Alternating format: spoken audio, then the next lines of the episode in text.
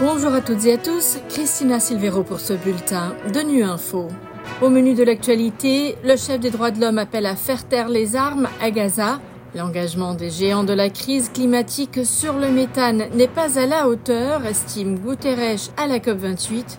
Enfin, nous tendons le micro à la chanteuse sénégalaise Oumi Gueye, OMG, rencontrée sur place à Dubaï. Depuis la reprise des hostilités vendredi, les bombardements israéliens ont fait plusieurs centaines de victimes. L'aide a été complètement bloquée au point de passage de Rafah vendredi, puis très restreinte au cours du week-end, dégradant un peu plus la situation des civils. Le commissaire aux droits de l'homme Volker Turk a appelé à faire taire les armes. Il a aussi parlé, je cite, d'horreurs interdites par le droit international commises à Gaza ces dernières semaines, Maxime Robin. Personne n'est au-dessus de la loi. Ceux qui choisissent de bafouer le droit international sont avertis, ils devront rendre des comptes. Ce sont les mots martelés par le chef des droits de l'homme de l'ONU hier dimanche. L'arrêt quasi total de l'aide humanitaire à Gaza a fait réagir Volker Turk. Il a rappelé que, selon le droit international, la protection des civils était la priorité. Or, des centaines de milliers de personnes sont confinées sous les bombes dans des zones de plus en plus restreintes dans le sud de la bande de Gaza, sans installation sanitaire adéquate, sans accès suffisant ni à des vivres ni à de l'eau ni à des soins. Volker Turk a dénoncé de nombreuses violations ces dernières semaines, citant l'assassinat délibéré de civils, les tirs de roquettes aveugles, les attaques aveugles à l'aide d'armes explosives à large rayon d'action. Il a aussi relevé des formes de punition collective, l'obstruction de l'aide humanitaire et les prises d'otages. Tout cela doit faire l'objet d'une enquête approfondie et les responsables doivent rendre des comptes, selon le haut commissaire. Il a enfin rappelé que lorsque les autorités nationales ne veulent pas ou ne peuvent pas mener à bien ces enquêtes, alors c'est une enquête internationale qui sera menée.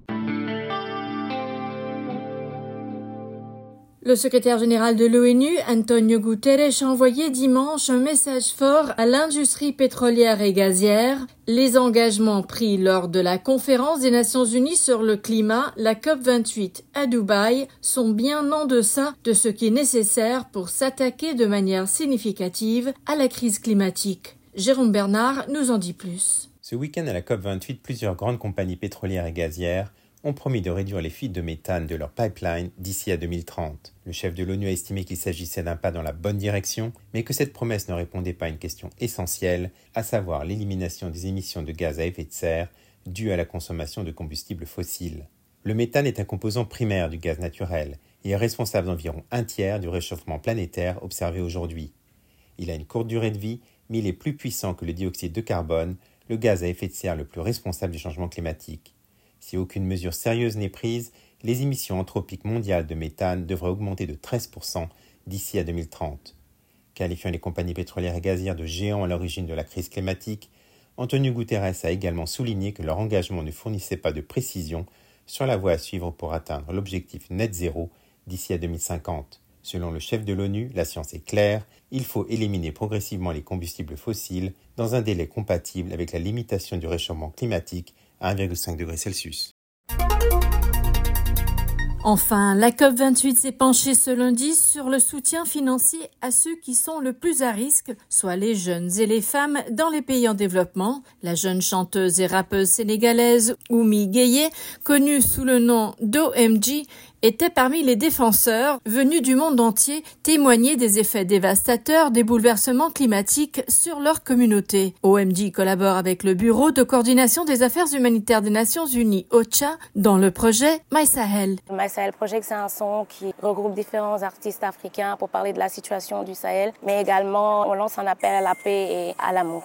On espère vraiment trouver des solutions durables, des solutions qui pourront aider chacun de nous à avoir euh, moins d'impact négatif sur le changement climatique dans toutes les zones, surtout dans la zone du Sahel où je vis qui est la plus impactée. Aujourd'hui, les jeunes n'ont plus de travail. Quand je prends l'exemple de la pêche, il y a la rareté des poissons, il y a également l'avancée de la mer, ce qui fait que les gens ont du mal à survivre dans cette zone. C'est ce qui les pousse aujourd'hui à prendre la mer, à immigrer vers d'autres pays pour pouvoir trouver de meilleures conditions de vie, pour pouvoir aider leur famille. C'est comme ça qu'ils prennent des risques à travers la mer et beaucoup d'entre eux perdent la vie et c'est bien dommage pour les jeunes qui sont l'avenir du pays et qui doivent pouvoir changer les choses. Voilà, fin de ce bulletin de Nu Info. Merci de votre fidélité. À bientôt.